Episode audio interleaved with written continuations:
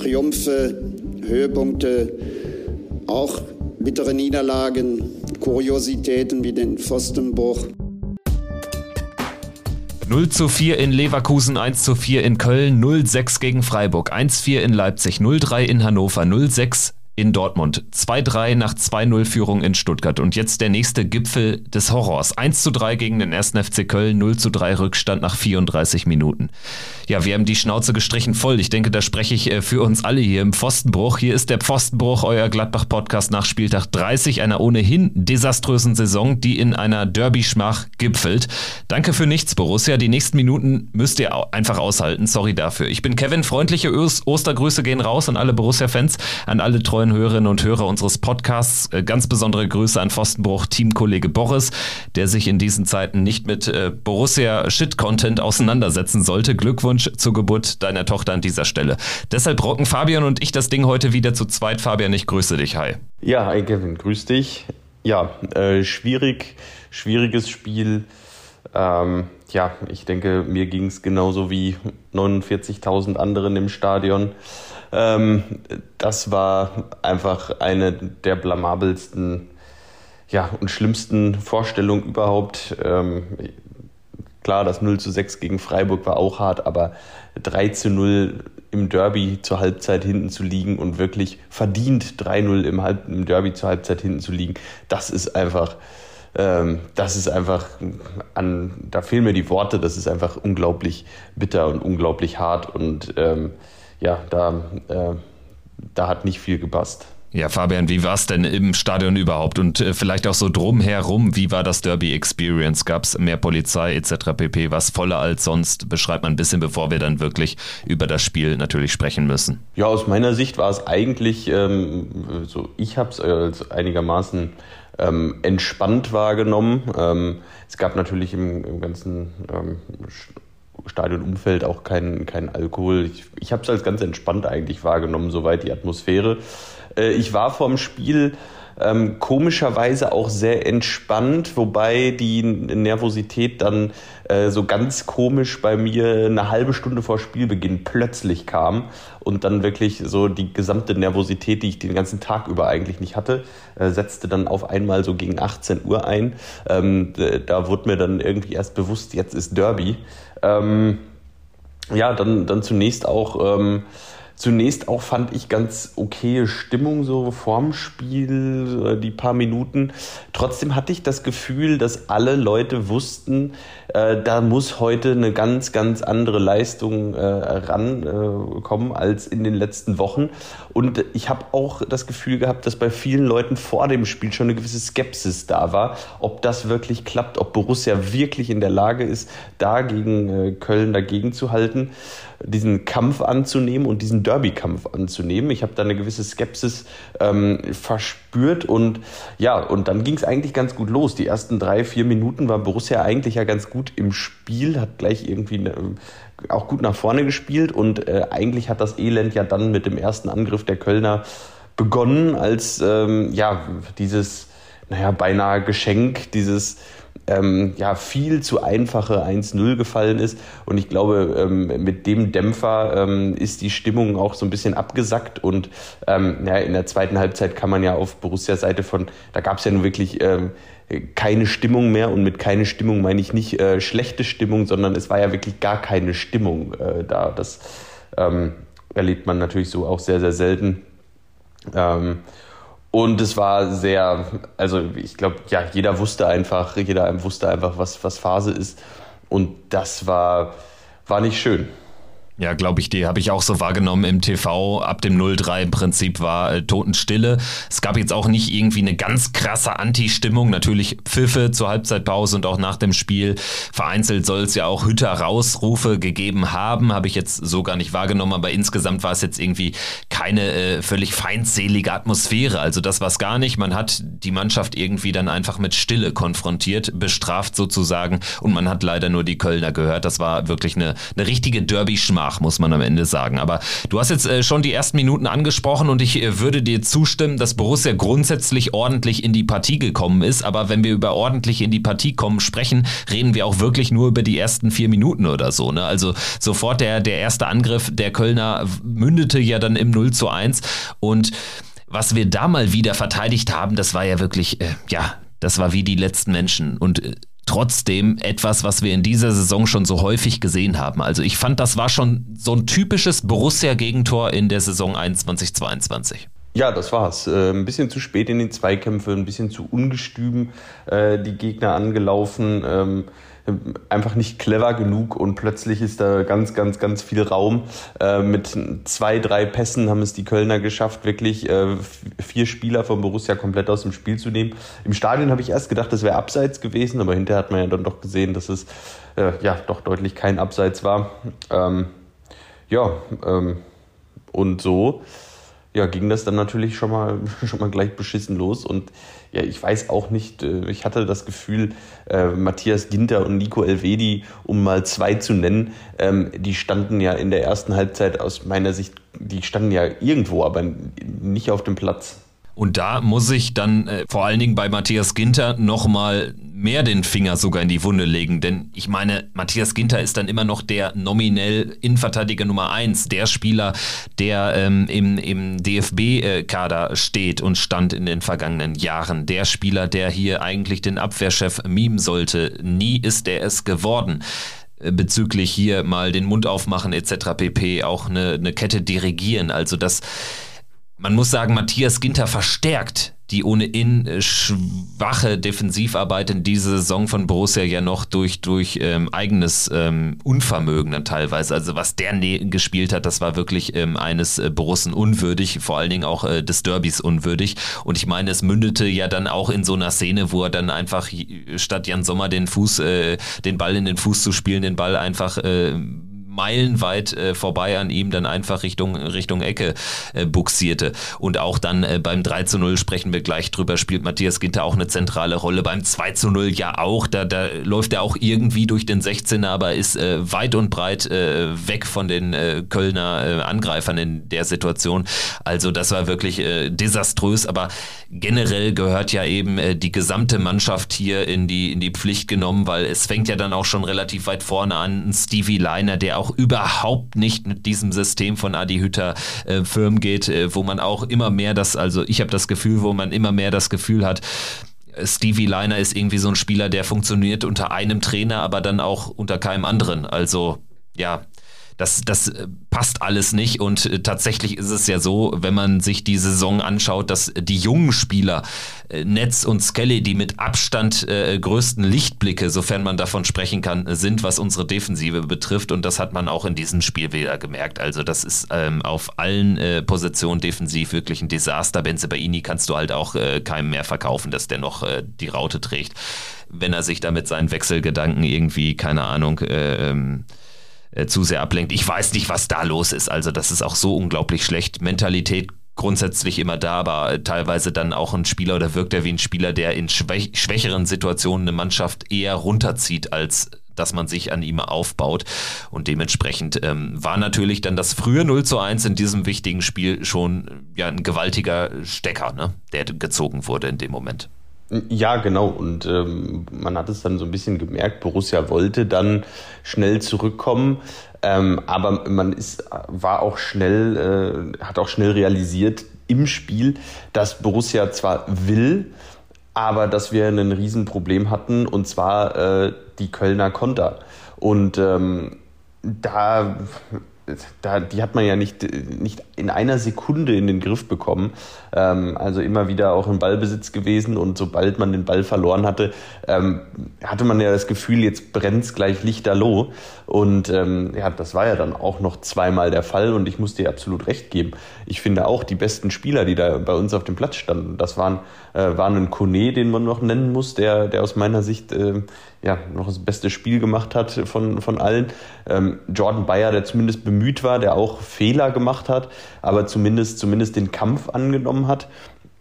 Und dann in der zweiten Halbzeit Luca Netz und Joe Scandy. Und das ist schon, schon blamabel, wenn im, im Derby das deine besten Spieler sind. Dann ähm, muss man an den ähm, gestandenen Spielern wirklich schon äh, ein großes Fragezeichen setzen, was da eigentlich los war. Und ich gebe dir recht, die, die rechte Seite war, war eine Komplettkatastrophe mit Matthias Ginter und Stevie Leiner ähm, in der Rückwärtsbewegung und in der Vorwärtsbewegung passte auch im Zusammenspiel Leiner Hofmann äh, so gut wie gar nichts zusammen. Hofmann, der immer wieder in die Mitte gezogen ist, ähm, die die Kölner hervorragend dicht gemacht haben, wo ich gedacht habe, was will er wie immer wieder in der Mitte? Ähm, da ging über außen gar nichts. Das war, das war einfach nur blamabel. Und wie oft haben wir uns auch wieder äh, in Überzahl auf den Außenbahnen ähm, ja, wegspielen lassen. Genauso wie im Hinspiel schon. Genauso wie im Hinspiel gab es wieder Situationen, wo unsere offensiven wo unsere offensiven, äh, unsere oder unsere Außenverteidiger Benzibaini und Leiner dann gerade in der ersten Halbzeit in dem Fall äh, den Gegenspieler anlaufen, dann in dem Fall oft auch den, den, den, die Außenverteidiger der Kölner. Und ich meine, wenn du als Außenverteidiger äh, den gegnerischen ähm, Außenverteidiger anläufst, und du weißt, du spielst in einer Fünferkette, dann kannst du eigentlich, und du bist der einzige Außenbahnspieler, dann kannst du dem Gegner eigentlich nur eine Option für den Passweg offen lassen und das ist der Weg nach innen, wo du weißt, dass du dann ein personelles Übergewicht hast. Und wie oft hat Benzebaini es geschafft, den Kölnern doch zwei Seiten noch offen zu lassen. Und wie oft hat der Easy Boué äh, den Ball dann doch noch wieder die Linie runtergespielt und so Jordan Bayer dazu gedrängt, auch links raus bis an die, Seiten, an die Seitenauslinie zu gehen. Und das sind aus meiner Sicht taktische Dinge. Das geht gar nicht. Du musst diese Seite dann dicht machen, wenn du der einzige Außenbahnspieler bist. Und dann musst du den, die Kölner dazu drängen, dass sie im, durchs Zentrum spielen. Und da musst du dann da sein und da musst du die Zweikämpfe führen und gewinnen. Und auch das war nicht der Fall. Ja, auch das war nicht der Fall, zum Beispiel eben beim 0 zu 2. Da ist der Ball ja eher äh, links außen bei Rami Benzebaini. Der ähm, spielt dann relativ planlos einen halbhohen, äh, kurzen Ball Richtung Alassane Player. Der Kollege äh, Dennis von äh, Borussia Explained hat das Ganze sehr gut aufgedröselt. Schaut mal da in den Twitter-Feed, das lohnt sich wirklich, weil da sieht man dann auch nochmal das, was du auch gerade beschreibst, dass es dann auch in der Zentrale überhaupt nicht geklappt hat mit äh, Galligkeit, Giftigkeit, mit äh, einer Grätsche im richtigen Moment. Auch da hat man sich dann komplett komplett herspielen lassen und am Ende ist äh, Florian Kainz äh, völlig frei im 16er. Ginter weit weg, Neuhaus weit weg, völlig frei, äh, 10 Meter vorm Tor und braucht dann quasi auch nur noch einschieben zum 0 zu 2. Also das war ja erneut eine Situation, wo Köln einfach dieses völlig wirre Defensivgeplänkel von uns ausnutzt, diese Planlosigkeit und einfach mit einfachsten Mitteln dann äh, die Tore erzielt. Und man kann ja nicht sagen, dass man irgendwie überrascht worden ist vom FC. Also der FC spielt die ganze Saison so und äh, versucht natürlich dann Anthony Modest in Szene zu setzen und äh, mit, mit, ja, mit einfachen Mitteln dann auch zu Toren zu kommen. Aber wir haben, ich weiß nicht, was wir in der Woche davor gemacht haben. Ich weiß es wirklich nicht. Also äh, beim 0-3 äh, offenbaren wir dann ja wieder eklatante Lücken. Also Ginter läuft rum wie Falschgeld, haben wir schon erwähnt. Ähm, man merkt dann eben Bayer und LW, die in diesen Situationen auch immer wieder an, dass die eigentlichen Lautsprecher an ihrer Seite bräuchten, Führungsspieler. Aber der war und wird Ginter eben niemals sein. Also ja, das 0-3, da können wir ja direkt auch äh, zu sprechen kommen. Das war ja dann wieder ähnlich äh, Hanebüchen, wie viel Platz da Köln hat. Und äh, man kann ja nicht sagen, dass Köln irgendwie so viel Platz hätte, weil wir da irgendwie zehn Minuten vor Schluss alles aufgemacht haben. Nein, es läuft die 34. Spielminute und, wir, und eigentlich ähm, resultiert das ja aus einer eine ganz normalen Phase von uns, wo wir einfach versuchen, äh, irgendwie, also es blieb dann meistens auch beim Versuch nach vorne zu spielen, aber sobald der Ball weg ist, äh, stehen wir hinten offen wie ein Scheunentor und das nicht nur irgendwie auf den ähm, letzten 15 äh, Metern, sondern sondern ja schon im Prinzip an der Mittellinie ist dann das. Im Prinzip ist es an der Mittellinie häufig schon um uns geschehen und das ist dramatisch. Ja, auf jeden Fall. Ähm, und wir kommen da auch überhaupt nicht in die Zweikämpfe. Ähm, man hat das Gefühl, die, ähm, die Jungs waren überhaupt nicht wach, überhaupt nicht frisch im Kopf. Und ähm, das, das sind ja die, ist eigentlich die schlimmste Erkenntnis, die man haben kann. Dass du, dass du merkst, irgendwie der Gegner, der ist im Kopf immer einen Schritt weiter als wir. Das, ja, keine gute Situation. Da haben, hat sich der ein oder andere Spieler bei Borussia ja nicht gerade empfohlen und ich fand auch äh, Florian Neuhaus ähm, in diesem Spiel mal wieder, ja, es äh, war eigentlich immer in, an den falschen Orten, ähm, hat sich nie da aufgehalten, wo er sich eigentlich hätte aufhalten sollen. Ähm, ja, ganz schwaches Spiel dann auf der Position von ihm. Wir haben vor einem halben Jahr schon drüber gesprochen, Florian Neuhaus die besten Spiele jetzt unter Adi Hütter dann auch weiter vorne gemacht und jetzt mittlerweile ist er doch wieder zur Stammkraft auf der Sechs geworden, trotz eines fitten Christoph Kramer. Ähm, ja, das sind alles solche Dinge und Themen. Kramer draußen, Stindel draußen, Hermann draußen. Äh, Jungs, die wissen, äh, was das Derby bedeutet und was das Derby für, für die Fans, für den Verein für eine Bedeutung hat und trotzdem sitzen die alle auf der Bank. Und ähm, da muss man dann natürlich auch mal in Richtung Trainerteam fragen, was ist da unter der Woche passiert? Habt ihr nicht gesehen, dass die Mannschaft eventuell nicht brennt für das Derby? Muss man, kann man sowas im Training vielleicht schon, schon unter der Woche sehen? Kann man da, kann man da sehen, wer brennt wirklich für dieses Derby? Und muss man dann vielleicht andere personelle Entscheidungen treffen? Ich glaube, das Problem ist auch, dass in erster Linie wahrscheinlich auch niemand für den Trainer brennt. Ne? Also ich meine, das ist dann auch ziemlich würdelos aus Borussia-Sicht, ne? dass da irgendwie dann auch gar kein Aufbäumen mehr kam. Auch ich erwarte dann manchmal auch schon ein bisschen mehr dann auch von der Bank aus. Ne? Also ist ja auch nichts passiert, dass man da irgendwie nochmal einen Ruck durch die Mannschaft gehen lässt. Ich glaube, weil A, der Trainer weiß, er ist nicht der Typ für und B, die Mannschaft auch irgendwie ja, schwer empfänglich für sowas ist. Also das ist so ein gegenseitiges Mismatch. So wirkt das jetzt einfach immer mehr. Ähm, nach Spieltag 30, denke ich, kann man da auf jeden Fall ein erstes Fazit ziehen. Äh, du hast Christoph Kramer angesprochen. Das ist wirklich eine sehr spannende Personalie über die man auch viel zu selten gesprochen hat zuletzt. Ja, er hat eben nicht gespielt, aber seit wann spielt er denn nicht? Seit seinen klaren Worten nach dem Stuttgart-Spiel. Das äh, finde ich schon sehr interessant, zumal du ja vollkommen recht hast. Flo Neuhaus eigentlich unter Hütter auf einer Position davor deutlich besser unterwegs. Ja, auf der Position haben Tyram und vor allen Dingen Lasso Player zuletzt auch stark verbesserte Leistung gezeigt. Jetzt ist Jonas Hofmann wieder spielfähig gewesen.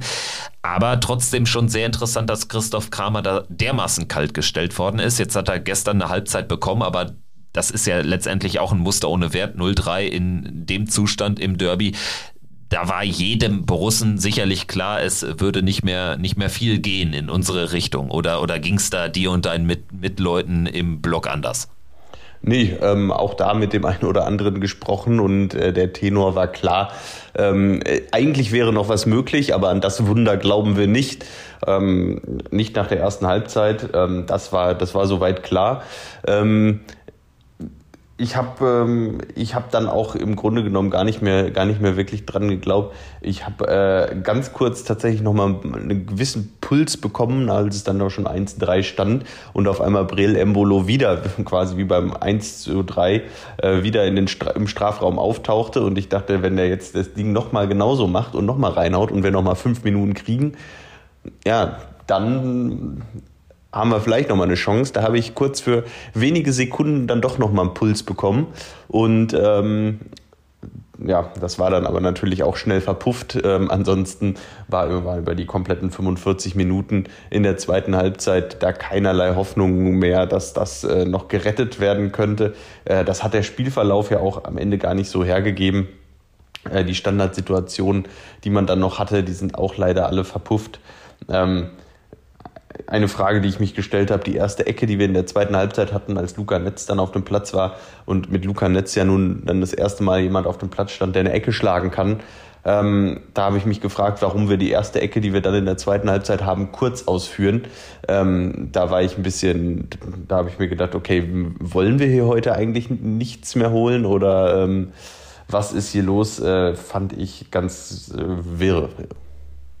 Ja, fand ich auch. Ähm, ist mir tatsächlich äh, ebenso aufgefallen. Vor allen Dingen hat man auch in der zweiten Halbzeit wieder gemerkt, wie sich die Mannschaft eigentlich ihrem Schicksal äh, tatsächlich ergeben hat. Ich meine, man kann ja sogar mal in einer grundsätzlich besseren Saison in so einen Negativlauf punktuell reinrennen und trotzdem ist es dann ja eigentlich Usus, dass man nochmal alles versucht, dass man auch nochmal vielleicht noch ein bisschen giftiger ist, aber dieses Derby war ja dann in der zweiten Halbzeit wirklich ziemlich würdelos. Also ganz ehrlich, aus unserer Sicht, ich meine, man hört nur den, nur den FC-Anhang im, im, im, im TV. Es wird im, im äh, Stadion wahrscheinlich nicht großartig anders gewesen sein bei der Stimmungslage.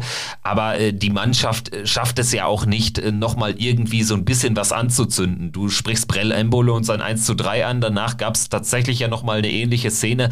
Aber seien wir ehrlich, das ist eigentlich auch äh, einzig und allein der spielerischen Klasse von Brell Embolo geschuldet, der einfach häufig seinen Körper einsetzt und dann da auch Tore macht aus Situationen, ja, wo man jetzt irgendwie ähm, denkt, das ist jetzt nicht äh, fantastisch rausgespielt. Es war ja in dem Fall auch nur ein langer Ball und äh, ja, es war sogar noch das 2-3 mit ein bisschen Glück möglich, aber ja, Brell Embolo hat einfach zumindest persönlich da nochmal alles reingelegt. Also den Vorwurf kann man ihm nicht machen. Und äh, Manu Kone hast du schon angesprochen, den würde ich jetzt auch aus dieser Generalkritik ausnehmen, weil der tatsächlich einfach ein Leader-Typ zu sein scheint und das in seinen äh, jungen Jahren. Ich meine, klar, er war schon in sehr jungen Jahren in Toulouse, zweite französische Liga Kapitän. Das spricht wirklich für ihn und dass man da auch ein Juwel gefunden hat, was dann auch eben mehr kann als nur in Anführungsstrichen gut Fußball spielen. Aber es kann es ja am langen Ende auch echt nicht sein, dass wir nach dieser Saison und äh, dieser Situation, in der wir da sind, äh, wo wir dann auch den Fans zum ersten Mal überhaupt seit fünf Jahren wieder ein Heimderby äh, geben können vor vollen Zuschauern und wir treten da so auf. Es ist eine Frechheit auch der Mannschaft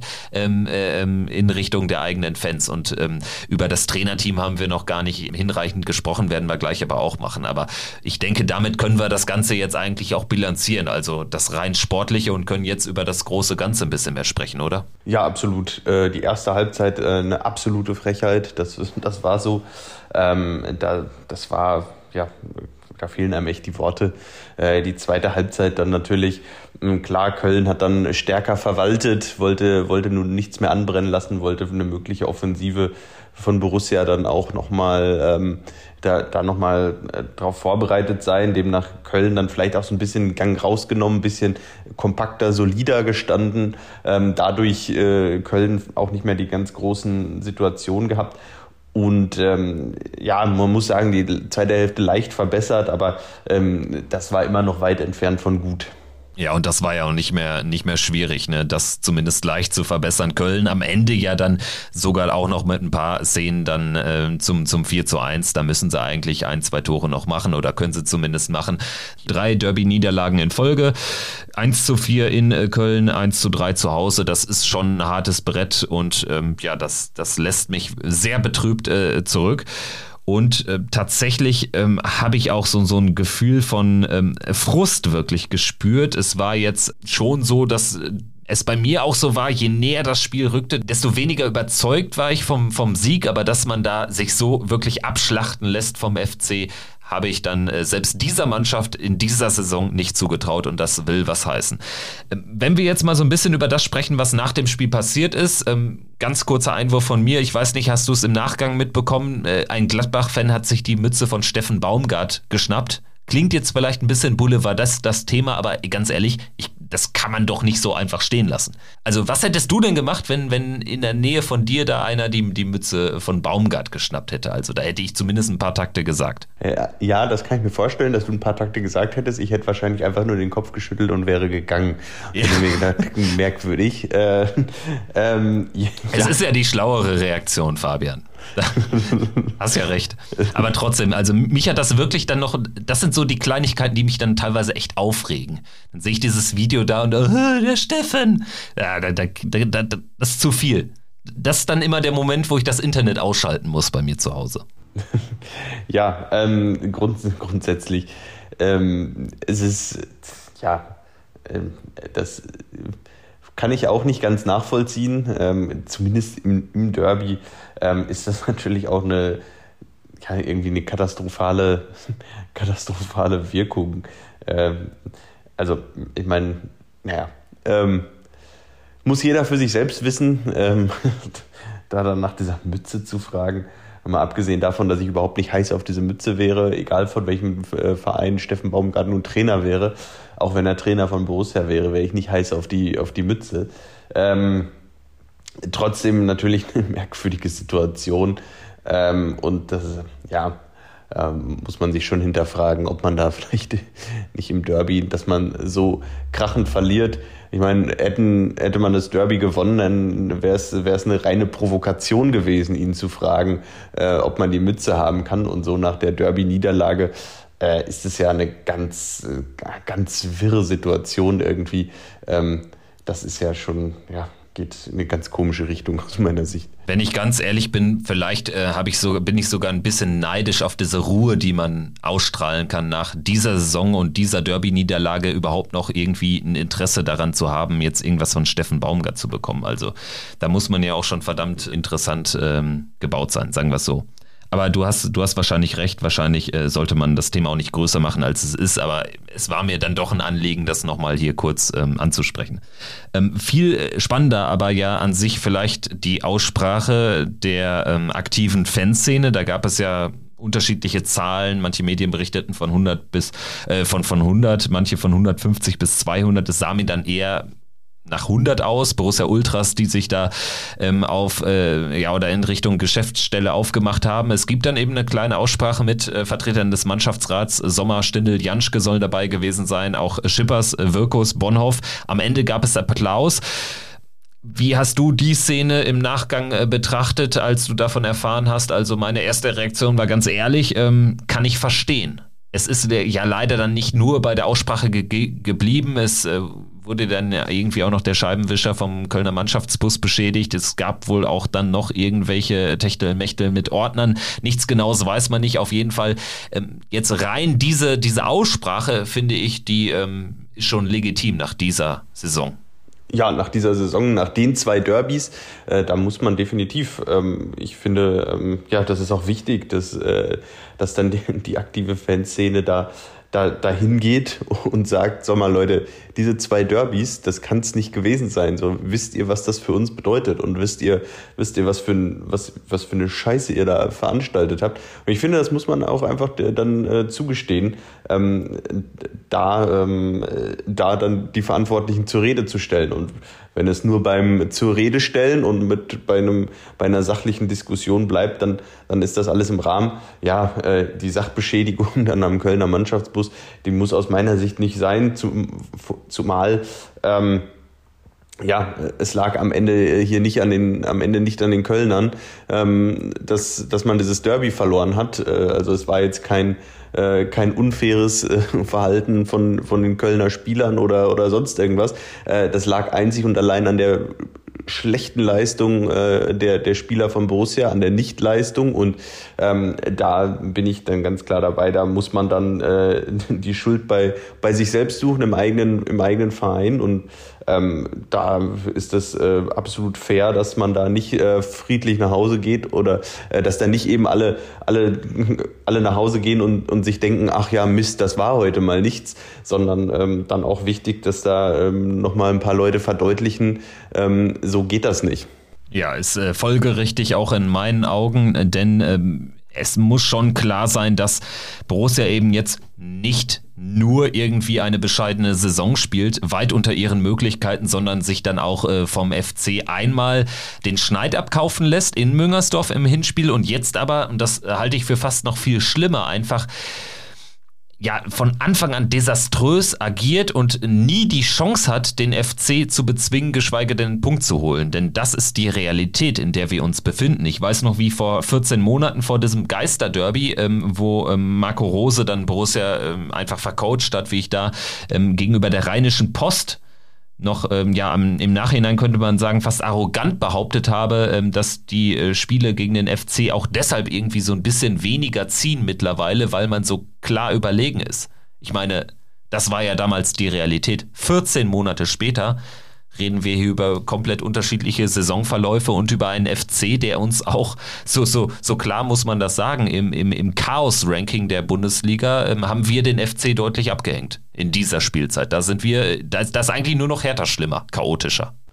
Ja, da muss man auf jeden Fall suchen, welche Vereine, welche Vereine da jetzt noch chaotischer sind äh, als Borussia in diesem Jahr. Ähm, aus meiner Sicht, ich gebe dir da recht, ähm, die einzigen, die, die uns da das Wasser reichen, sind im Moment, ist im Moment Hertha. Und äh, das, ähm, das ist äh, kein, gutes, kein gutes Signal, nach innen nicht, nach außen nicht. Und ähm, ja, die Kölner haben mit Steffen Baumgart Ruhe reinbekommen.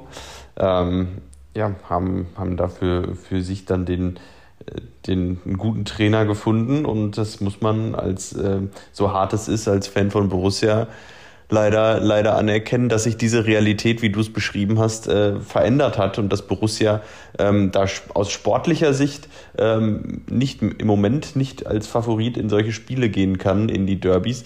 Ähm, das war natürlich eine Zeit lang dann auch natürlich immer das, das Gute an den Derbys, dass man noch wusste, naja, wir sind hier nicht nur, nicht nur aufgrund ähm, der Derby-Historie, sondern wir sind hier auch Favorit aufgrund der fußballerischen Fähigkeiten, die ich nach wie vor immer noch für besser halte als die der, als die der Kölner.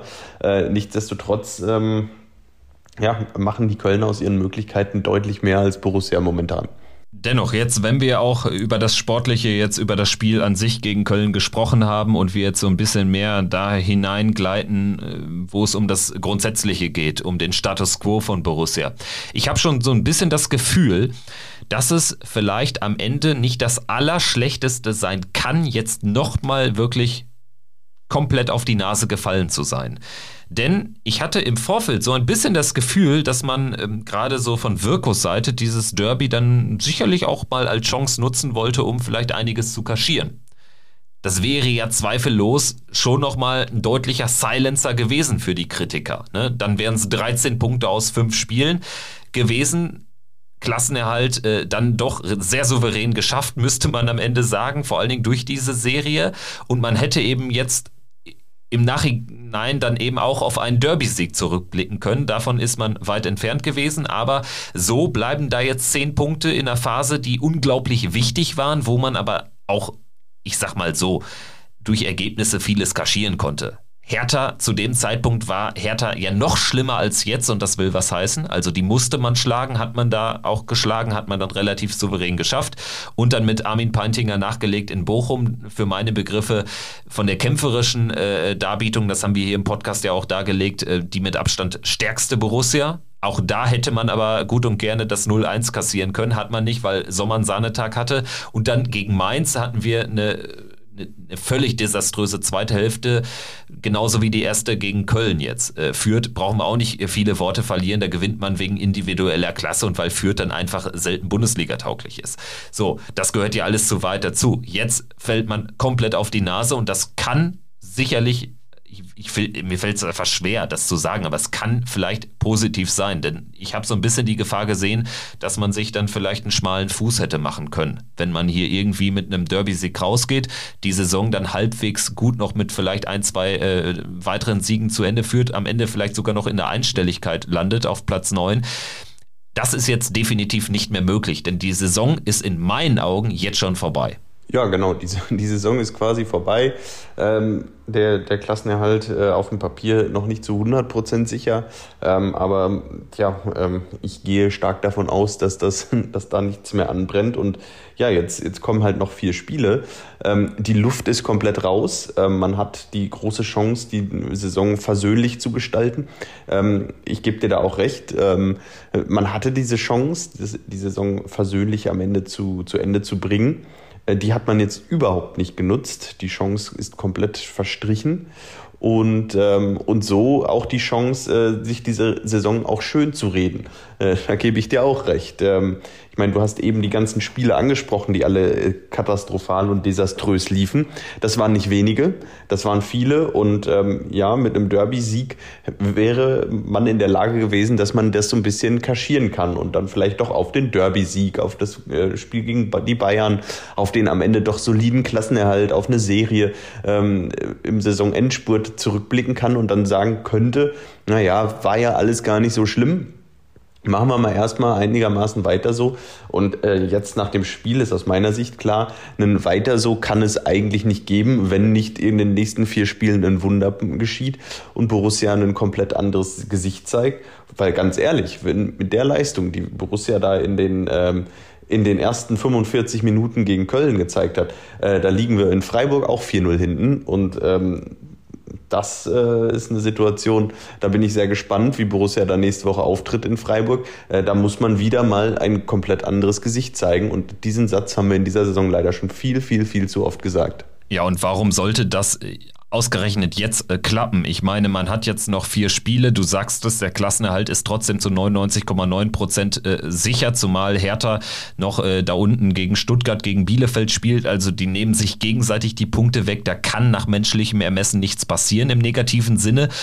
Nach oben hat man ja einen Dreikampf oder einen Vierkampf um äh, Platz 9 mit äh, Mainz, Frankfurt und Bochum. Das ist die Realität, in der sich Borussia befindet, aber das ist nichts im entferntesten, was irgendwie die Mannschaft dazu ähm, animieren wird. Das ist meine These, da jetzt hier noch äh, vier richtig äh, gute Spiele hinzulegen. Also wenn wir ein gutes Spiel hinlegen, würde mich das schon fast überraschen. Zumal man jetzt gegen Mannschaften spielt, die sehr gut drauf sind. Freiburg spielt um die Champions League, Leipzig, das sieht sehr stark nach Champions League aus. Die spielen generell unter Tedesco einfach fantastisch erfolgreich.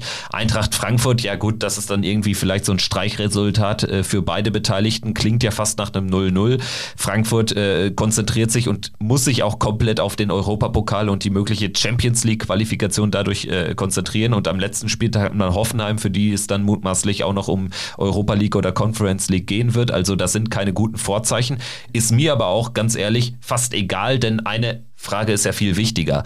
Wie stellt man sich jetzt für die nächste Saison auf? Denn da sollte es zumindest ein paar mehr Fragezeichen geben, als sie uns Roland Wirkus äh, weismachen will, wenn er in der Pressekonferenz sagt, niemand müsse sich Sorgen machen um Borussia Mönchengladbach.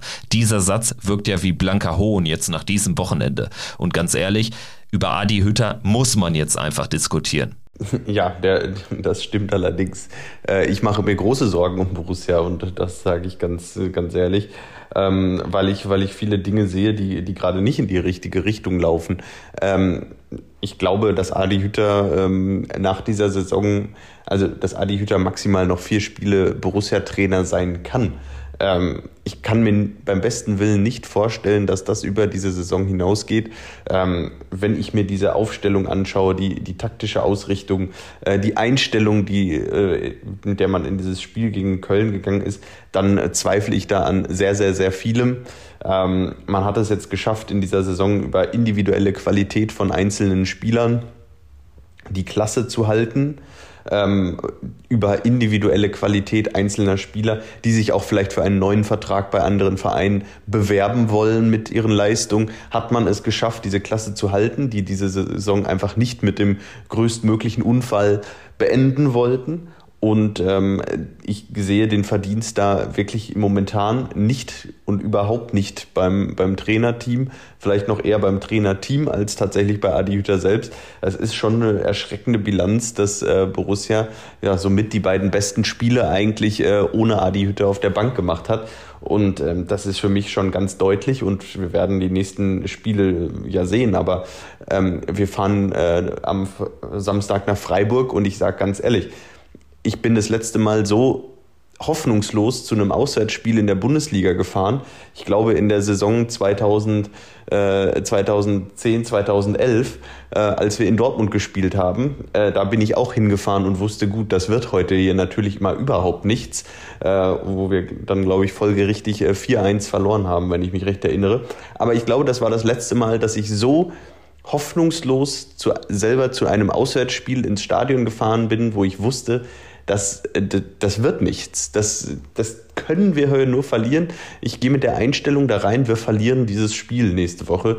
Ähm, und äh, alles andere wird mich positiv überraschen. Ja, und ganz ehrlich, also ich freue mich auch mehr auf die Tour an sich als auf das Spiel. Also das Spiel ist jetzt dermaßen Beiwerk, selbst wenn Borussia überraschend da irgendwie punkten sollte, dann löst das ja keine Glückseligkeit aus. Das Gute ist, wenn es äh, so läuft, wie wir alle erwarten, dass wir da einfach ja mehr oder weniger äh, emotionslos und klanglos äh, verlieren mit 0-2 oder so, dann sorgt das aber zumindest nicht dafür, dass jetzt die Tour irgendwie dadurch schlechter wird, dass der Abend schlechter wird in Freiburg. Also das muss man ja auch mal erwähnen, aber es geht mir ganz genauso. Also äh, ich freue mich mehr auf die Fahrten, auf äh, Freiburg an sich, auf ein nettes Bierchen dort im Breisgau als auf das Spiel. Also das Spiel ist dermaßen Beiwerk, Und so weit ist es halt schon gekommen. Das ist an sich schon bitter und das einzig Gute ist wirklich, dass wir mit Jan Sommer äh, äh ja über 99 Prozent der Saison da einen äh, Torwart äh, hinten drin hatten, der uns letztendlich die Klasse gehalten hat. Denn sonst, ich, ich will mir nicht ausmalen, was passieren würde, wenn wir jetzt hier mit, mit irgendwie ähm, 31 Punkten reingehen und so mit nur einem kleinen Puffer in diese entscheidende Phase mit diesem äh, Derby im Rücken. Also das hätte richtig äh, schlimm enden können, aber endet es ja Gott sei Dank nicht. Das ist ja das Gute für Borussia. Man hat einigermaßen Planungssicherheit. Die muss man jetzt aber auch nutzen, um die Weichen richtig zu stellen, denn es kann doch in dieser Konstellation nicht weitergehen. Die Kollegen von Seitenwahl haben es ganz gut aufgedröselt, fand ich. Es könne ja nicht sein, es sei ja regelrecht absurd, dass Borussia sich eher ähm, auf einen Trainer adaptieren lässt, umbiegen lässt, als dass man einen geeigneten Trainer für Borussia Mönchengladbach sucht und findet. Und ich finde, damit haben Sie recht. Also man, man äh, sollte hier den Borussia-Weg, den man immer wieder nach vorne steht, den sollte man jetzt aber auch ernsthaft bestreiten und tatsächlich das Heft des Handels mal wieder in die, in die Hand nehmen. Ich habe auch das Gefühl aktuell, es ist deutlich wahrscheinlicher, dass Adi Hütter gesichtswarnt aus der Situation rausgehen will und von sich aus sagt, hier, ÖFB, man munkelt ja, es äh, könnte da vielleicht Richtung äh, österreichischer Nationaltrainer gehen nach der Saison. Ja, und dann äh, für sich sagt, ja, hier, ähm, das, das war jetzt ein scheiß Jahr.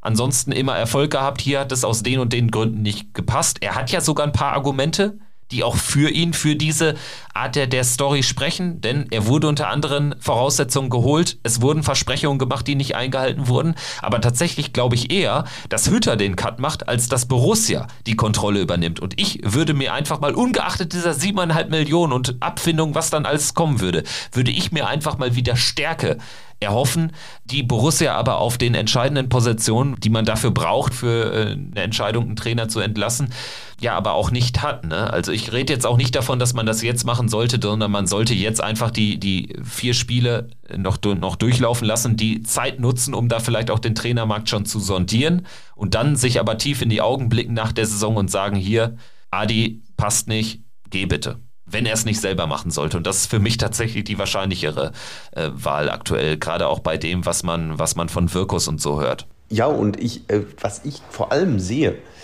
ist einfach diese katastrophale Situation, natürlich auch in der Außenwirkung und in der Wirkung innerhalb in die Mannschaft rein, ähm, diese Unsicherheit, welcher Trainer nächste Saison auf der Bank sitzen wird. Wir haben, wir haben vor ein paar, paar Tagen, ein paar Wochen schon drüber gesprochen.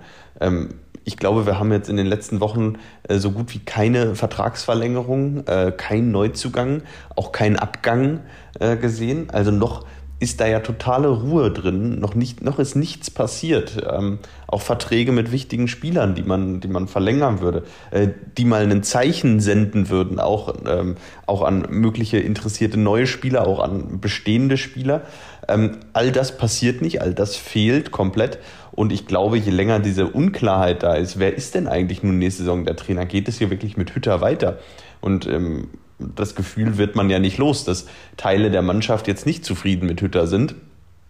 Und äh, äh, da muss ich ganz klar sagen, ähm, je länger man diese, diese Situation und diese Ungewissheit noch in die Länge zieht, ich glaube, da tut man sich einfach keinen Gefallen und ähm, man bringt sich selber in eine ganz, ganz schwierige Situation.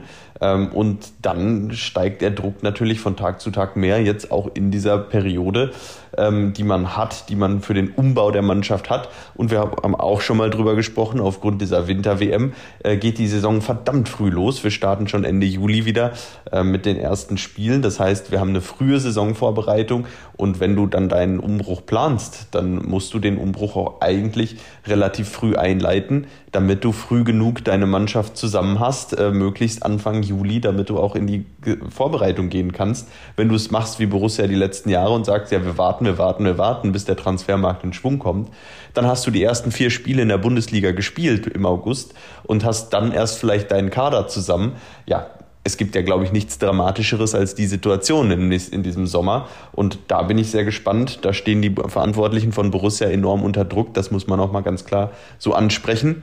Und ähm, deshalb gebe ich dir absolut recht. Ich würde mir auch wünschen, dass man in den kommenden Tagen eine klare, klare Kommunikation äh, dazu, ähm, dazu ja, sich äußert, wie es auf dieser Trainerposition weitergeht, weil ich glaube, das ist die Schlüsselposition für enorm viele Spieler, die ja jeden Tag nur mit dem Trainer zusammenarbeiten müssen. Ja, und die Gefahr, die ich sehe, ist tatsächlich, dass äh, Hütter nach Ende der Saison auf Borussias Verantwortliche zugeht, von sich aus sagt, hier, ich mache nicht mehr weiter. Und ich hoffe, ich flehe die Borussia-Verantwortlichen regelrecht dazu an, in der Situation oder für diese Eventualität nicht nackig dazustehen.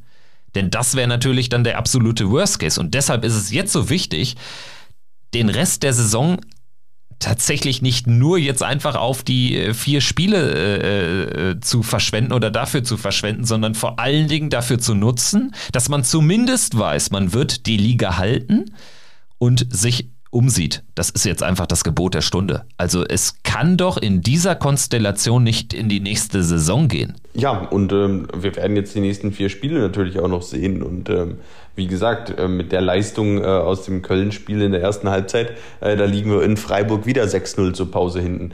Äh, ich habe die Tore von Freiburg gegen Bochum gesehen. Ähm, wenn man sich anschaut, wie da die Tore gefallen sind, das sind genau die, die Situation. Genau so ist Borussia auch anfällig, wie Bochum da die Tore kassiert hat. Und wenn Freiburg das genau so spielt in der kommenden Woche wieder, wie jetzt gegen Bochum, ähm, dann, äh, dann sage ich ganz klar, dann ähm, verlieren wir bei gleicher Leistung gegen Köln, dann liegen wir da zur Halbzeit wieder 4-0 hinten und dann, dann sind wir aus meiner Sicht auch in einer völlig neuen Situation. Und dann muss, je, dann muss jedem Verantwortlichen klar sein, dass es so nicht weitergehen kann.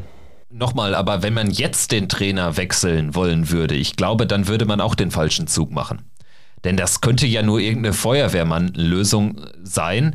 Und äh, ganz ehrlich, den Trainerwechseleffekt nutzt man dann, in Anführungsstrichen nutzt man dann, um äh, vier bedeutungslose Spiele am Ende noch vernünftig zu bestreiten. Mit einer Mannschaft, die nächste Saison eh komplett anders aussehen wird. Das darf man ja auch nicht vergessen. Ich meine, ganz ehrlich, die Mannschaft, Hütter hin oder her, die Mannschaft wird ja einen deutlichen Umbruch erleben erleben müssen. Alleine aus finanzieller Natur. Aber jetzt da den Trainer jetzt zu wechseln, halte ich für falsch. Aber nach der Saison kann und darf es so nicht weitergehen. Ja, gebe ich dir recht. Auch wenn das bedeuten kann, dass diese letzten vier Spiele äh, nicht schön werden für uns. Ich habe generell so ein bisschen das Gefühl, dass Borussia einfach analog ähm, auch äh, zu, zu der Aussage von, von Seitenwahl, das fand ich sehr treffend, dass Borussia tatsächlich sich mehr an äh, Vereinen wie Union, Mainz etc. orientieren muss. Ich denke, das muss so dieser grundsätzliche Weg sein in weil, weil ich, ich sag mal so, das sind Vereine, die auch gezeigt haben, Freiburg ist sicherlich äh, das exemplarischste Beispiel, die gezeigt haben, dass sie auch äh, während Corona handlungsfähig waren und sind, dass das nicht immer als Ausrede für alles darlegen kann. Ich glaube, ansonsten läuft man tatsächlich Gefahr, nächste Saison dann aber richtig das zu ernten, was man eigentlich schon, ja, was, was man jetzt gesät hat mit dieser Spielzeit. Also man hat sich jetzt hier noch retten können in der Liga, halten können, auch wegen individueller Klasse, die da vor allen Dingen im Tor steht. Aber jetzt stell dir mal vor, nächste Saison wechseln dann auch noch solche Spieler, hinter denen wir uns eigentlich ja bedingungslos stellen können, wie zum Beispiel eben ein Jan Sommer, ein Jonas Hofmann, sicherlich auch nicht immer mit guten Momenten, aber trotzdem einer, ja, da wären wir alle froh, wenn der bei uns bleibt. Aber stell dir mal vor, der Umbruch fällt größer aus, als er sein müsste. Und dann äh, sehe ich wirklich äh, da harten Abstiegskampf. Und wenn du dann runtergehst, dann hast du hier eine Situation, äh, die wir eben schon zweimal erlebt haben, wo du wieder komplett aber alles von Grund auf verändern musst. Und ich hoffe, dass man diesmal einfach die Zeichen der Zeit noch früh genug er er erkennt. Ganz klar. Ähm, den Abstiegskampf, den sehe ich in der nächsten Saison ähm, ohnehin. Vielleicht nicht, nicht in dem Wort, nicht in dem Sinne Abstiegskampf. Aber aus meiner Sicht kann es ja in der nächsten Saison, wenn wir einen Umbruch haben, nur darum gehen, mit dem Abstieg nichts zu tun zu haben. Das kann das einzige Saisonziel sein. Niemand kann nach einem Umbruch jetzt ernsthaft davon reden, dass wir nächste Saison Europapokal spielen wollen oder dass das unser Ziel ist. Das wäre viel zu hoch gegriffen. Das einzige Saisonziel kann lauten, nächste Saison mit dem Abstieg nichts zu tun zu haben. Was aus meiner Sicht immer eine sehr gefährliche Antwort, äh, eine gefährliche äh, Herangehensweise auch ist. Und ähm, ich glaube, in der nächsten Saison kann man nur froh sein, wenn wir wieder zur gleichen Zeit in einer ähnlichen Situation stehen, nämlich irgendwo äh, nach 30 Spielen sichere 37, 38, 39, 40 Punkte haben und ähm, das eben, eben dann durch die Saison retten und dann entsprechend mit dem Abstieg, mit dem Abstieg und mit dem Abstiegskampf nichts zu tun haben. Und ähm, da bin ich sehr gespannt. Das muss aus meiner Sicht die Devise für die nächste Saison ohnehin sein. Und ich hoffe, dass äh, das auch alle Verantwortlichen so erkennen und eventuell dann auch der Trainer, wenn es denn auch ein neuer wird. Ja, und ich befürchte, man ist dafür Stand jetzt einfach nicht gut aufgestellt, auch auf den Positionen, wo man eben dann über äh, die Zukunft entscheidet, ne? Also quasi bei Hütters Vorgesetzten. Also da, da gibt es einige Namen, denen ich aktuell nicht zutraue, das Blatt entscheidend zu wenden. Also das ist mein Eindruck. Wir hoffen da weiterhin das Beste, aber ich äh, nehme auch da gewisse Stimmungen wahr, so nach dem Motto, es gibt ja dieses eine Lager, was sagt, Roland Wirkus müsse auf jeden Fall oder dürfe erst ansatzweise auch nur Kritik erfahren, wenn man ihn ähm, ja dann eine Transferphase hat machen lassen. Sehe ich ein bisschen anders. Also ich finde, äh, in der Position muss man auch jetzt schon da wirklich kritisch betrachtet werden, beäugt werden.